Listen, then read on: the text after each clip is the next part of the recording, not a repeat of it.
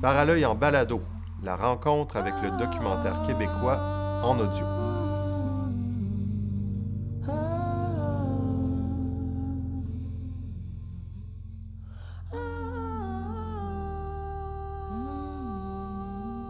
Bonjour, bienvenue à Paralœil en balado. Je m'appelle Jean-Philippe Catelier. Je suis en compagnie de Paul Tom qui vient nous présenter son film Seul Paul. Bonjour. Salut, ça fait plaisir d'être ici. Yes, bienvenue, euh, bienvenue à Rimouski, bienvenue à Paralœil. Paul, avant qu'on aborde ton, euh, ton, dernier film, j'aimerais ça qu'on remonte un peu dans le temps, puis que tu me racontes euh, un peu comment tu es venu au cinéma, comment le cinéma est venu à toi. On n'en a jamais parlé, on, a, mm-hmm. on, a, discuté hier avec le public après le film, tout ça, mais j'aurais aimé ça t'entendre un petit peu sur le cinéma quand tu étais jeune ou ton chemin jusqu'à aujourd'hui dans le cinéma? Moi, j'ai grandi avec euh, Charlie Chaplin. Mon père, je pense qu'il était un fan. Euh, quand il était au Cambodge, il avait déjà accès à, ces films-là. Puis euh, je pense que ça, l'avait marqué. Puis il m'a transmis cet amour de Charlie Chaplin. Fait que j'ai grandi beaucoup avec Charlie Chaplin, avec Laurel et Hardy.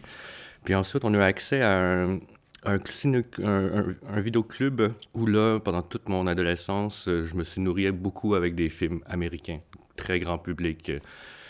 Puis j'avais une, euh, affinité particulière pour les euh, comédies romantiques. Puis je me suis toujours dit, un jour, je vais faire une, comédie romantique. J'aurais bien voulu étudier en, cinéma dès le départ ou faire de, de l'art. Ouais. Sauf que mes parents, euh, comme bons immigrants, voulaient que j'aille quelque chose de plus euh, stable et sécuritaire financièrement. Euh, mais j'ai quand même pu aller étudier en, sciences, lettres et arts au cégep. Mais quand est venu le temps de, chercher, de me trouver quelque chose en, à l'université, je suis allé en architecture parce que je me disais, ah bon, ça ah lie un peu l'art, ça lie un peu les sciences, mes parents vont être contents. et finalement, après une année, euh, j'ai décidé que c'était pas, c'était pas ma place. Euh, puis en architecture, il y a eu une soirée kino où je me suis mis à faire un film d'animation. Puis j'ai vu la réaction des gens. J'ai fait, ben, c'est peut-être là, ma, ma, voix est peut-être là. Mm-hmm. Donc j'ai appliqué en, euh, à l'UCAM en com, télévision, cinéma. Et quand est venu le temps de, de faire mon film de fin d'études, je rêvais encore de faire quelque chose, une fiction à, à grand déploiement avec des personnages euh, plus grands que nature qui se freinent sous la pluie. Euh. puis mes, mes profs m'ont dit Il me semble que tu as quelque chose de plus personnel à raconter. Tu mm-hmm. portes une histoire d'immigration, d'identité. Je pense que ça vaudrait la peine que, tu l'explores. C'est ça que j'ai fait euh, dans une fiction où je mettais en, scène mon père, puis ma relation avec euh, le fait d'être cambodgien, le fait de ne pas savoir euh, dans quelle culture appartenir. Moi qui voulais tant être québécois, mais tu sais, à l'époque, j'avais pas d'autre modèle que d'embrasser complètement la culture québécoise, blanche, francophone, puis de renier mes racines euh, cambodgiennes. Puis ça, cette réflexion-là s'est poursuivie euh, après dans mon bac en, animation. Je me rappelle en, animation ce que je voyais de, mes collègues, amis. Je trouvais qu'ils avaient des univers fantastiques au niveau visuel, mais que souvent, il manquait de, substance au niveau du contenu. Et moi, je me suis dit, bon, ben, j'ai pas de, de contenant visuel, au moins, je vais essayer de raconter quelque chose. Fait que j'ai commencé à raconter encore des, histoires d'immigration. Euh, à l'époque, j'avais... C'est vraiment là depuis le début de, ton, de, ton, de, tes premiers pas en ben cinéma, cette, euh, cette, thématique-là, cette exploration-là de l'identité. L'identité, mais aussi des, des vécus, tu sais... Euh, étant donné, je, pense que c'est aussi une façon de communiquer avec mes parents sans, sans le faire frontalement, parce que c'est pas dans notre éducation, ça n'a pas été dans notre dynamique de de, de, de, se parler, de se raconter. D'ouvrir complètement le dialogue. De transmettre, tu sais. Puis je pense que mon film de fin d'études euh, en animation, Que je vive en paix, c'était une façon pour moi de donner la parole à mon père, mais de façon fictive, mais toujours basée sur des témoignages d'autres personnes. Puis ensuite, il y a eu un, documentaire que j'ai fait, mon premier documentaire qui est un, un, film, euh, un court-métrage, qui n'était pas censé en être un. Je suis parti au Cambodge pour la première fois retracer, euh, ben c'est ça, l'histoire de mes parents. Euh, Puis j'allais là simplement en me disant peut-être que je vais trouver un sujet de documentaire. Il faut, bien, faut bien que je commence quelque part. Puis finalement. À la recherche de l'histoire de tes parents. Ben, au, au, début, c'était même pas ça. C'était ah vraiment d'arriver au Cambodge puis de me dire trouvons un sujet. Tu sais, puis finalement, c'est indéniable que ça revenait toujours à ma propre histoire, à l'absence de mon père, euh, l'absence de transmission. Euh, de cette culture-là que tu connaissais pas. Exactement, ma, relation avec euh, mes identités.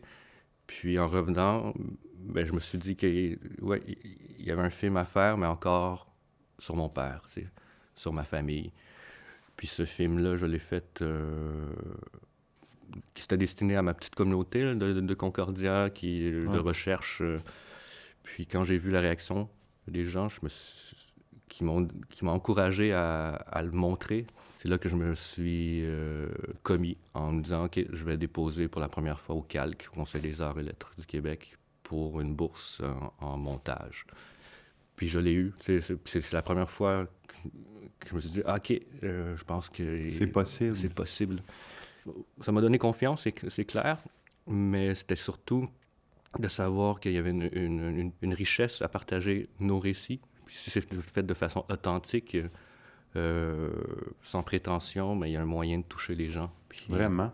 Et ça semble, là, on pense à ce qui s'en vient par la suite, puis on voit que, ce, que ce dont tu parles là s'applique aussi au film euh, suivant parce que, parce que Bagage, qui, qui, t'a vraiment fait connaître aussi beaucoup, euh, notamment par la télévision, mais euh, on peut aussi dire que c'est cette authenticité-là des récits racontés par les jeunes ou de, de, de se livrer en toute, mm-hmm. en toute simplicité, en toute humilité, en toute sensibilité, qui, qui fait toute la, qui a fait qui, a touché vraiment très large public quand même. Mm tes bagages, c'est arrivé au, bon moment, où j'avais vraiment envie d'aller vers l'autre. Puis j'avais rencontré Mélissa, euh, la, prof d'art dramatique, euh, dans un autre projet d'école. Puis ça a été un coup de foudre professionnel et amical. Puis on s'était dit, un jour, on va travailler ensemble. Puis Mélissa euh, avait ce projet-là. Puis qu'elle avait déjà monté plusieurs fois la pièce de théâtre Bagage avec des jeunes. Puis que j'étais allé voir, j'ai été ému jusqu'au triple le film a vraiment pris corps quand on a pris le temps de s'asseoir avec les jeunes pour faire les entrevues. Puis au début, on se disait, on va faire des entrevues de 20 minutes, on, sait à peu près ce qu'on veut savoir de ces jeunes-là. Finalement, c'est des entrevues de 45, une heure, une heure et demie, 20 fois. C'est ça qui donne toute la, matière au, film, c'est d'avoir accès à l'intériorité, les souvenirs, euh, leurs réactions des jeunes mm. qui qu'on n'entend pas souvent. Puis euh, après, c'est sûr qu'il y a eu la particule théâtre qui, est venue euh, bonifier tout ce ben documentaire-là. Puis je pense que les gens en parlent beaucoup du fait qu'il y a comme une, je sais pas si c'est ça, fictionnalisation euh, des récits qui permet de... Ben, ils se mettent en scène, ils se racontent à la caméra, mais il y a aussi la partie où ils se mettent en scène, ils mettent en scène leur histoire ou, ou celle d'un autre. Et là, ben, la, la, marche était, la barre était quand même haute pour, pour un prochain film. Est-ce que, est que tu peux nous présenter euh, le, film qu'on a vu hier, euh, Seul? Seul, ça... Mais le sujet, c'est, on parle vraiment de mineurs non, accompagnés, donc de ces enfants qui arrivent au Canada euh, sans leurs parents. puis cette idée-là vient de Julie Boisvert et Mylène Pétel, qui m'ont approché exactement en même temps que Bagage est sorti au RDM. Euh, elle, elle travaillait déjà sur ce film-là depuis quelques mois parce que, étant recherchiste à Radio-Canada, elle devait faire des topos.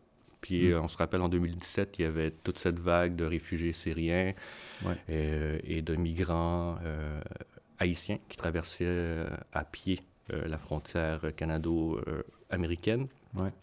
Puis quand Mylène et Julie ont commencé à défricher le sujet, elles sont tombées sur le fait qu'il y avait des enfants seuls.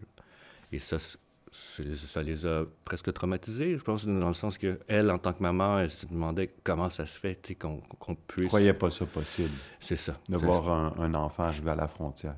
Oui.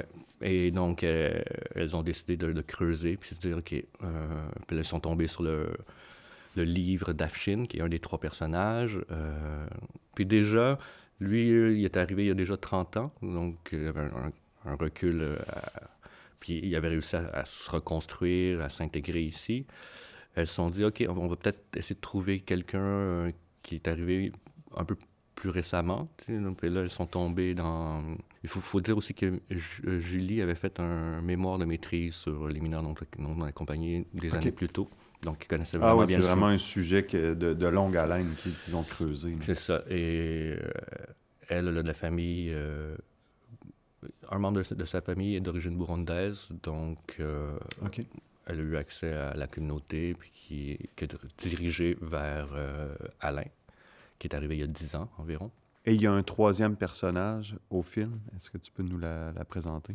Donc, c'est Patricia euh, qui est arrivée il y a deux ans. C'était important pour nous d'avoir une fille qui, venait, qui venait juste d'arriver, euh, pour, pour, être vraiment dans le présent, dans, ce que c'est de vivre, euh, puis d'arriver parce qu'on a, on a les. les, les on, ils sont à trois moments. À mhm. Chine, ça fait, ça fait longtemps. Il est installé, euh, il y a des enfants ici. Exact. Euh, Alain, il est rendu à commencer un métier. Il a réussi à, à étudier en ce qu'il voulait étudier en, pour devenir policier. Et euh, Patricia, elle, vient tout juste d'arriver. Je pense que Patricia, qu'on l'a. Qu'on l'a trouvé, on a pris le temps de l'expliquer, toujours sans pression, mais je pense qu'elle a tout de suite compris la visée de ce documentaire-là. De se dire que peut-être que ça va aider quelqu'un dans cette situation-là. Patricia, elle a eu son, statut de réfugié.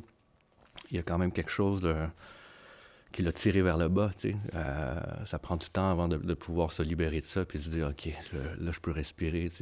On, nous met sur la sellette. On les met sur la sellette. Et ça, c'est. C'est comme si tu es à quelque part un peu accusé ou tu as te défendre de, d'être dans cette situation-là.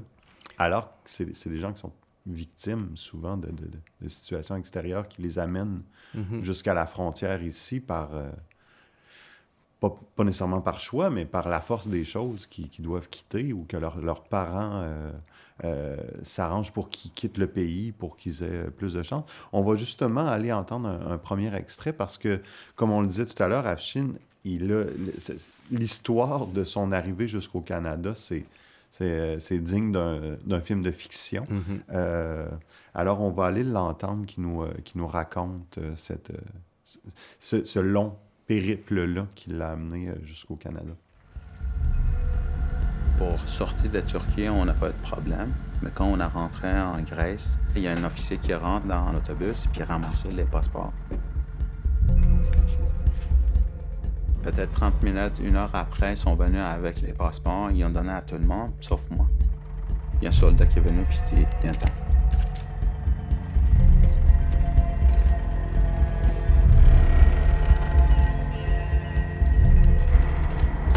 Il y a un musée arabe qui est là. Fait que le gars, il dit bonjour en arabe. C'est très semblable en iranien. Fait que c'est facile. Salam alaikum, alaikum salam. Le gars, il dit il me fait le signe comme assis-toi? c'est facile, je me suis assis. là, il me pose une question. Je ne peux pas répondre, je, comprends absolument rien, qu'est-ce qu'il dit? Puis là, je souris. Il me regarde, il me pose la même question, j'entends la même tonalité. Mais je ne peux pas répondre plus. Qu'est-ce que tu fais? il me regarde, puis il dit T'es arabique Fait que je dis non en arabe. Je dis là. Le gars, il part à rire. Le policier dit Qu'est-ce qu'il y a? Il dit Il est arabe, laisse-le partir. Il est en train est pour partir. Mais moi, dans ma petite tête, je dis Ce gars-là, il vient me sauver la vie, je vais lui donner l'argent. Il me dit en arabe Pourquoi tu me donnes ça? Je dis en anglais, because I'm not Arab. Il dit, What? You're not Arab? Là, j'ai paniqué. Il dit, Where you come from? Iran. Il dit, You know where I come from? Il dit, I'm Iraqi. Je vois sa main avance, puis il met mon 100 pièces dans ma main, puis il me pousse, il dit, Go, go. Fait qu'on était en pleine guerre contre l'Irak, puis c'est quelqu'un d'ennemi d'Iran qui m'a aidé pour passer la frontière. Je rentre en grâce. Il faut comprendre dans cet extrait-là que Afshin a 14 ans, il est en Iran, et ses parents lui annoncent qu'il il va quitter, il va, s'en aller vivre au Canada. Et là, il dit trois jours plus tard, il est dans un autobus seul et il se rend jusqu'en Turquie. Et là, il est complètement seul. Il attend un passeur qui, doit l'amener de la Grèce et de la Grèce jusqu'au Canada. C'est incroyable. Comment, est-ce possible que, les parents prennent une décision comme ça d'envoyer... Il euh, faut vraiment que le contexte soit je pense qu'on parle vraiment de quand tu n'as plus d'issue, euh, tu, tu réfléchis plus, tu, vas, tu vas avec un choix inespéré. Puis euh, ils ont joué euh, une sorte de jeu de dés ou de, du destin. Puis il faut savoir qu'Afshin a une personnalité qui, qui est peut-être propice à, ce voyage-là. Il, il, est tellement débrouillard. Il, est, tellement... courageux quand il raconte ça que. Fait d'accord, j'ai dit oui, puis je, je suis parti euh, comme ça, ben l'aventure. Je pense qu'à la base, c'est quelqu'un qui est d'aventurier, justement, qui, était prêt à aller dans l'armée pour défendre sa patrie. Euh, je pense qu'il a vu dès petit son, sa vie comme un film où il, il était un super-héros, donc tout était possible pour lui. Mais il dit après, quand il a quitté, quand il est arrivé à la chambre d'hôtel à, Istanbul, c'est là qu'il s'est rendu compte, qu'est-ce que je viens de faire? Puis euh, il était prêt à, appeler son, son, père pour dire euh, ramène-moi, mais je pense qu'il y avait une fierté aussi. mes parents ont tout fait pour que, euh, que je fasse ce périple-là pour avoir une meilleure vie. Mais je pense que même là, il ne savait pas encore qu'il allait avoir une meilleure vie. Tout, je pense qu'il était guidé par l'aventure puis la fierté de, de faire cette aventure-là. Ouais. C'est ça. Après, il y a toute une série de péripéties. Là, c'était le fun d'écouter ça à l'audio. Oui, hein? D'imaginer le récit, puis je suis content finalement d'entendre cette conception sonore-là qui nous a pris, qui a eu beaucoup de travail. Euh, ah oui. Puis, euh, puis tout ça. Euh, Il y a vraiment plein de nuances. Là, sans regarder l'image, on est très attentif là, à toutes ces nuances-là dans la conception sonore. Mm-hmm. Quel beau travail. Oui. Puis j'imagine qu'on va parler bientôt d'animation, mais c'est ça, c'est ça, enrobe tout le, récit. Mais parlons-en, parlons-en dès maintenant, parce qu'il y a eu ce choix-là qui, qui était fait pour le film de, euh, de mettre des séquences d'animation pour, euh, pour illustrer euh, les propos des, des, protagonistes. Julie puis Mylène, elles avaient cette idée-là dès le départ, étant donné, je pense, de de un, le fait qu'on n'avait pas accès à des euh, archives visuelles, euh, familiales, personnelles. Euh, donc, ils se sont dit, OK, on va, on va faire vivre ces récits-là avec l'animation. Puis, c'est peut-être une des raisons aussi pourquoi ils ont voulu Carole collaborer avec moi, parce que j'ai un background en animation aussi. Ben oui. L'animation nous a servi aussi comme support visuel, mais finalement, ça a été aussi une façon de vraiment rendre immersif un peu le, le récit. De, de permettre aux spectateurs de vraiment vivre à hauteur d'enfant ce que ces euh, protagonistes-là ont vécu. Euh, c'est important. Puis, mais, je serais curieux de, voir les, les, enfants, comment ils reçoivent. Euh, parce que clairement qu'on pense aux enfants que c'est des animations qui peuvent être très, très lisibles pour un plus jeune public. Est-ce que c'est -ce que c'est quelque chose qui, qui, était, qui était, auquel vous avez pensé, le, le public du film? Euh, je pense qu'on l'a quand même pensé parce que vu qu'on a, on a vu la, vie de bagage, euh, qu'est-ce que ça pouvait donner, euh, c'est sûr qu'on s'est dit seul peut avoir le même potentiel d'aller toucher les, les enfants dans les écoles. Ben oui. mais au niveau du dessin, on voulait pas quelque chose de naïf, justement. on voulait quelque chose qui soit représentatif de, du récit. Je suis content d'avoir ce, cet esthétisme-là, esthétique-là qui puis on a fait un, mini focus group là, avec euh, des jeunes parce qu'on a fait une version de 52 minutes destinée aux classes parce que c'est le, le, meilleur format pour rentrer dans une classe d'une heure, une heure et quart. Euh, puis, tu vois, les jeunes, qu'est-ce qu'ils préfèrent justement C'est toutes les séquences d'animation. Donc, euh, ils sont moins touchés par les retrouvailles, mettons, avec les, les personnes qui ont aidé euh, je peux comprendre un peu pourquoi, parce que c'est peut-être sont peut-être pas rendus là dans, non, c'est ça. dans la la gratitude, puis tout ça, mais ils sont captivés par les récits. Le récit de... Le, puis animé, c'est ça, ça, ça, ça, permet vraiment de comprendre ce que c'est. Mais c'est fou, on revient à ça, ces, ces parcours-là n'ont pas de bon sens de, quitter. Déjà, immigrer en tant qu'adulte, c'est quelque chose. Immigrer en tant qu'enfant avec une famille, comme dans Bagage, c'est quelque chose. Mais là, de, de faire ça toute seule. On, on, se rend compte qu'on se les fait tellement pas raconter, ces histoires-là. On entend des chiffres sur l'immigration, on entend les histoires de travail, d'inclusion, de, de, euh, tout ça. Mais ce sont toutes des histoires. Puis il y aurait beaucoup à raconter. et dans tes films, dans ton cinéma, je trouve qu'on prend le temps d'entendre les récits, d'entendre les histoires de chacun, puis on se dit quelle richesse, parce que à chaque fois, c'est une, une aventure à différents niveaux. Heureusement, on n'a pas toute les, la vie de Afshin, mais, euh, mais, mais, mais, les histoires d'immigration sont riches. Ils sont riches, puis peuvent toucher tout le monde parce que finalement, on traite euh, de sentiments humains. Euh, tout le monde aura à vivre des deuils dans sa vie. Tout le monde, c'est pété la gueule, puis a dû se relever. Euh, tout le monde aime sa famille. Euh, tout le monde a une relation euh, avec l'enfance, avec les souvenirs. On est sur les fondamentaux. C'est ça. Nécessairement. Donc, une, une fois qu'on a compris ça, ben ça, ça change notre perception. L'immigration, c'est clair. Puis c'est pour ça qu'on va beaucoup dans les écoles parce qu'on se dit que c'est là que ça commence, à cet âge-là qu'on peut ouvrir le cœur pour le reste peut-être de la vie, tu sais. Hmm. Euh, on essaie... On aime ça aussi, projeter le, film à un public d'initiés qui sont déjà conquis, qui sont déjà dans, dans l'aide aux nouveaux arrivants, qui sont déjà dans le communautaire, mais... On n'a pas besoin de les convaincre. Qui... C'est ça. Mais on pense que ça, ça peut ouvrir le, cœur de d'autres personnes, juste de changer la personne, changer le discours. C'est pour ça que je fais ces films-là. On, sait l'importance des rencontres hein, dans, les, euh, dans les débuts des aventures dans un nouveau pays, tout ça. Euh, Afshin parle longuement de ces, de ces personnes importantes. Il n'est il est pas le seul, Alain aussi va en parler. Euh, mais on va aller l'entendre dans un extrait, euh, nous, nous parler de, personnes qui ont été importantes pour lui à son arrivée. Tu sais, quand la première fois, quand j'étais venu chez papa avec euh, M. Dacosta, le travailleur social, mm j'étais super gêné. Papa, il riait de ça. Il dit, j'oublierai jamais ça. Tu sais, quand, quand, il dit, quand tu es rentré avec M. Dacosta, fait aux autres, ils se sont installés un à côté de l'autre.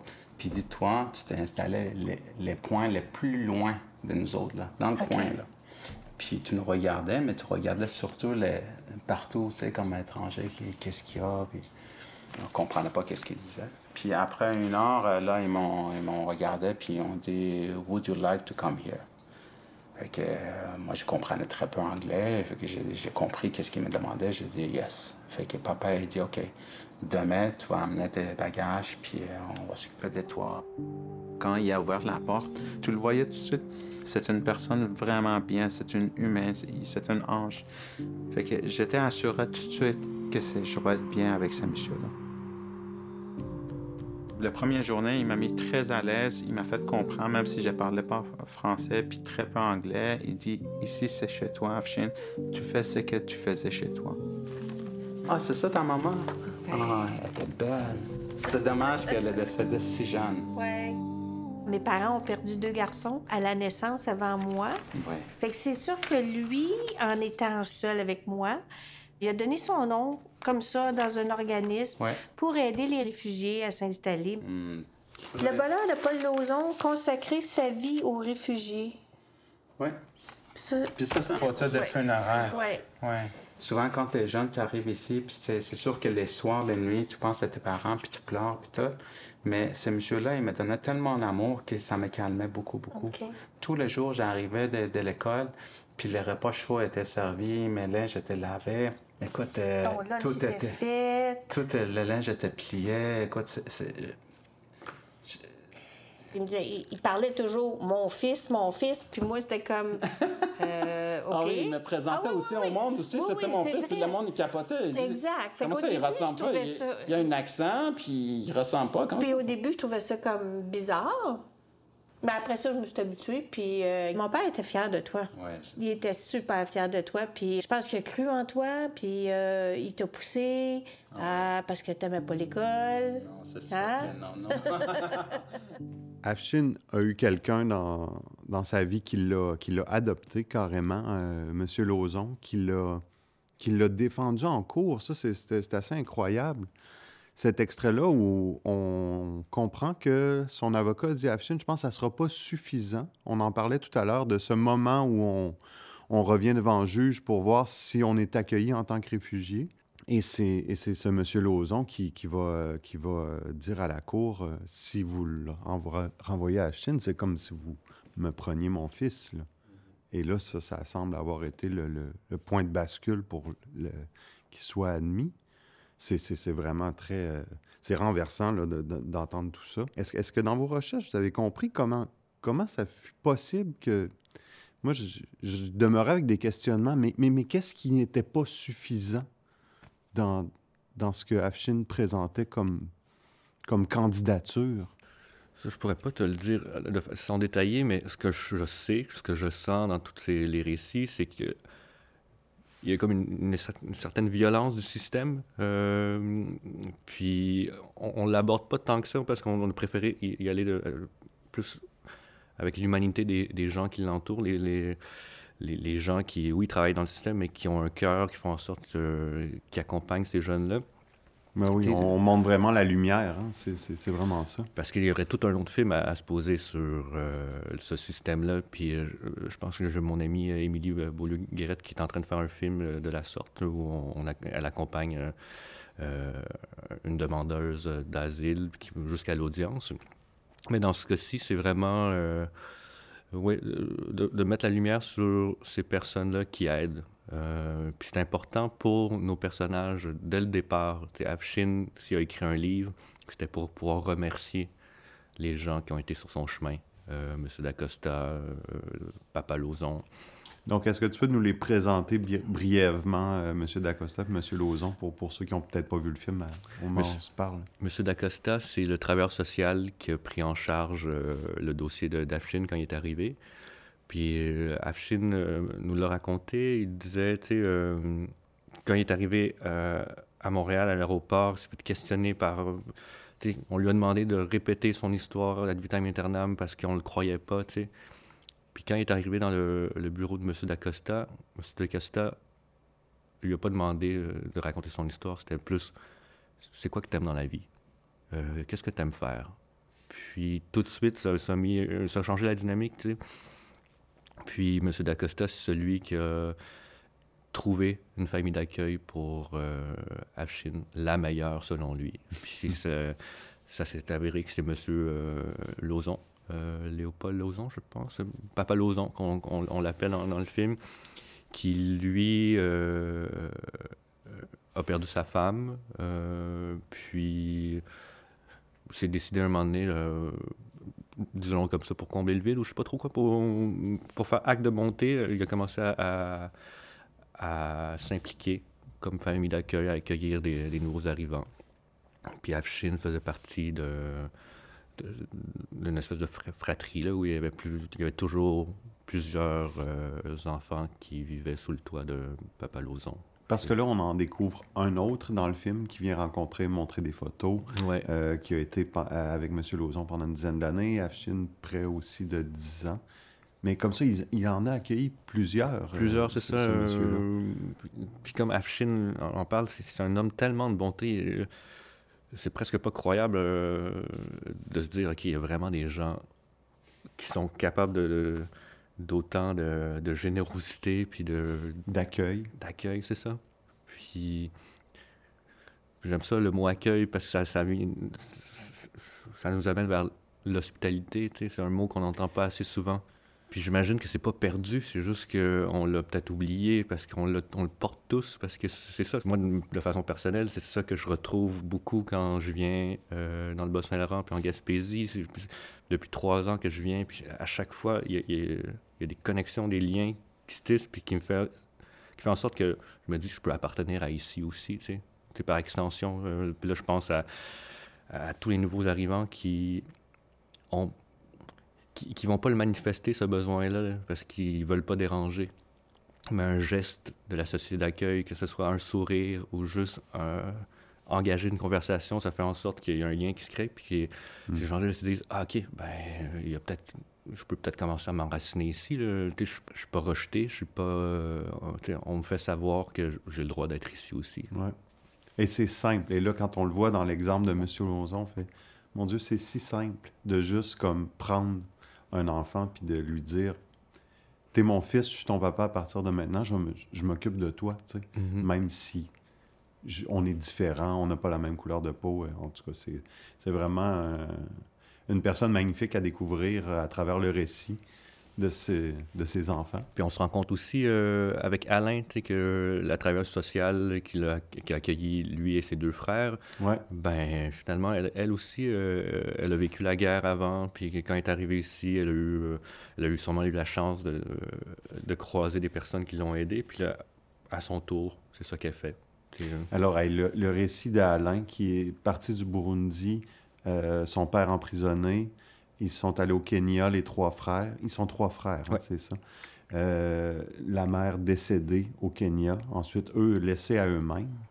Et là, les, à travers l'immigration, l'ambassade canadienne sont envoyés au Canada. Et, et, Alain est d'une force incroyable. Hein. même les autres personnages, même son frère, quand il en parle, il est ému de cette détermination à faire sa place, mhm. euh, à, prendre sa vie en main. Il, est vraiment inspirant. Hein. Oui, puis on le montre bien à la fin, c'est ça. Parce que tout, tout le long, euh, il y a comme s'il y avait un détachement dans, sa façon de raconter son, son, histoire. Parce que, puis je, je l'ai su plus tard, hein, parce qu'il a vraiment séparé sa vie d'aujourd'hui puis sa vie il y a dix ans. Parce que ça a été tellement douloureux. Puis je pense qu'il a fermé, euh, il, a compris des choses, c'est derrière lui. Fait de le raconter. Euh, il a eu besoin de regarder en avant. Exactement. Puis, ça, paraît un peu dans, la façon qu'il livre son, son récit. Mais à la fin, si on découvre euh, que, tout ça lui a permis d'arriver là aujourd'hui avec cette détermination-là, puis c'est vrai que c'est touchant quand, quand, on voit son frère, hmm. surtout son frère dire on est en 2018, il y a 10 ans, on enterrait notre mère. Puis Alain, il n'y avait que 13 ans, je pense. Hmm. Puis on pensait tous qu'on allait jamais, que ça allait laisser des marques à jamais. Ça laisse des marques, mais en même temps, ils ont réussi à outrepasser ça, puis en en faire quelque chose d'un moteur qui les pousse maintenant à, devenir ce qu'ils sont. Puis hmm. c'est tellement des beaux exemples. C'est quand tu vois ça, tu te dis, mais on en veut, on en veut des gens comme ça. Puis sont c'est tous des gens porteurs de force comme ça qui peuvent contribuer à notre société. Si on veut le parler comme ça en termes euh, purement euh, de contribution à la société d'accueil, des modèles formidables. Puis euh, je pense que c'est Afshin qui l'explique à un moment donné. Il dit, tu sais, nous, ayant vécu des choses comme ça, on a besoin de, de, réussite. On, est, on, a une, on a une peur que pour nos enfants, ils, ils aient les manques que nous, on a vécu et ça, ça nous pousse à, à avoir trois emplois comme Afshin ou à, être déterminé à aller jusqu'au bout pour, euh, pour devenir policier pour Alain. Il y a vraiment une, euh, il y a une peur hein, quand même. Il y a, il y a, un, il y a un, fond où est-ce qu'on on, on, sait qu'il y, a des, qu'il y a des ténèbres qui sont à quelque part et qu'il faut ramer dans un sens pour ne pour pas aller là. C'est une maturité qu'on porte pas tous hein, dans, de, de, par la, la vie qu'on a vécue. Mais ben, je pense que de, quand on a tout perdu, euh, on garde cette peur-là de, tout perdre encore. Donc, euh, ben oui.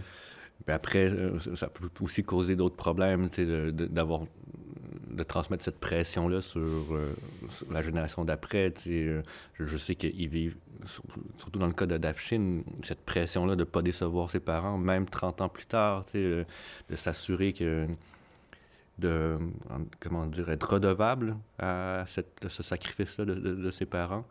Euh, mais, mais j'imagine, euh, je me mets à sa place, la pression qu'il y a tous les jours, mais j'imagine qu'il euh, a fait une introspection puis il vit très bien avec maintenant, tu sais. Mais, ça doit être lourd. Mais ça, ça, ça, laisse des marques mm-hmm. très, très profondes. Puis c'est ce qu'on comprend. Et, et, c'est pas toujours la même manière dont on, dont on négocie ça, ces, ces, ces douleurs-là ou ces zones-là, ces traces-là qui ont, qui ont été laissées. Euh, j'aimerais ça qu'on termine euh, avec, euh, avec Patricia, parce que Patricia, on dirait que tout est devant elle. Elle, elle est vraiment dans le début d'une nouvelle vie. Et à la toute fin du film, elle formule, comme tu disais, avec des mots très choisis, qu'est-ce qu'elle veut? Et, ça renvoie aussi à la discussion qu'on avait sur le, quand tu passes sur la sellette pour être accueilli ou non, c'est lourd et ça te détruit, ça te, ça te marque profondément.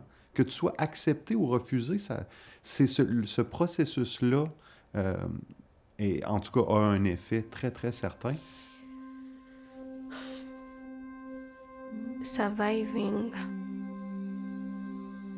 I dream to be free, live in a house that is mine. See my parents at a better place because they are the most important humans to me.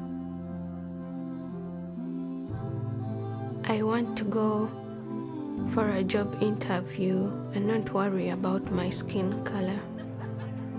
I want to be seen as a human being, not just as a species that is black.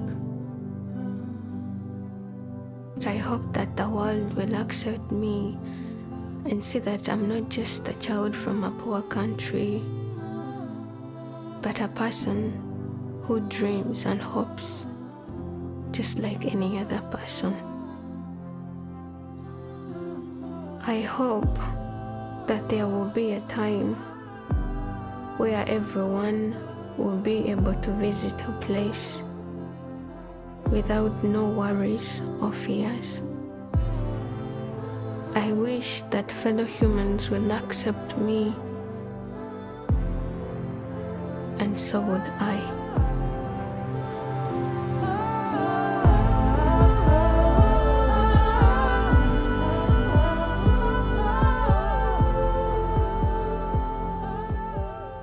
C'est euh, plein d'espoir. Ça, moi, je le vis comme c'est simple. La, solution à. Des fois, on met des milliers de mots pour tenter de décortiquer des, situations d'inclusion, de tout ça. Et là, c'est limpide. C'est un beau compliment, merci. C'est. Euh, je pense que les, sentiments humains peuvent être très simples. Euh, les liens qu'on tisse ensemble, la vie peut être simple, mais euh, il y a des systèmes, il y a, des, valeurs, il y a euh, des, opinions qui rentrent en jeu, il y a des, du bruit.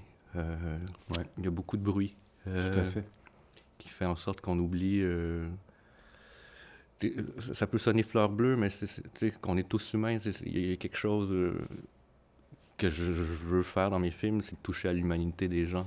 Puis j'ai bon espoir que, que ça peut créer un, esprit, de, une atmosphère de dialogue où euh, on prend le temps d'écouter, on a le temps d'échanger. Puis... Hmm. Des fois, c'est pas de dire une nouvelle chose. C'est simplement de redire une chose qu'on on a peut-être besoin de la réentendre. J'entends ces mots à, Patricia, puis je me dis, ça me fait du bien de l'entendre dire cette chose simple-là, aujourd'hui, maintenant j'ai besoin de l'entendre.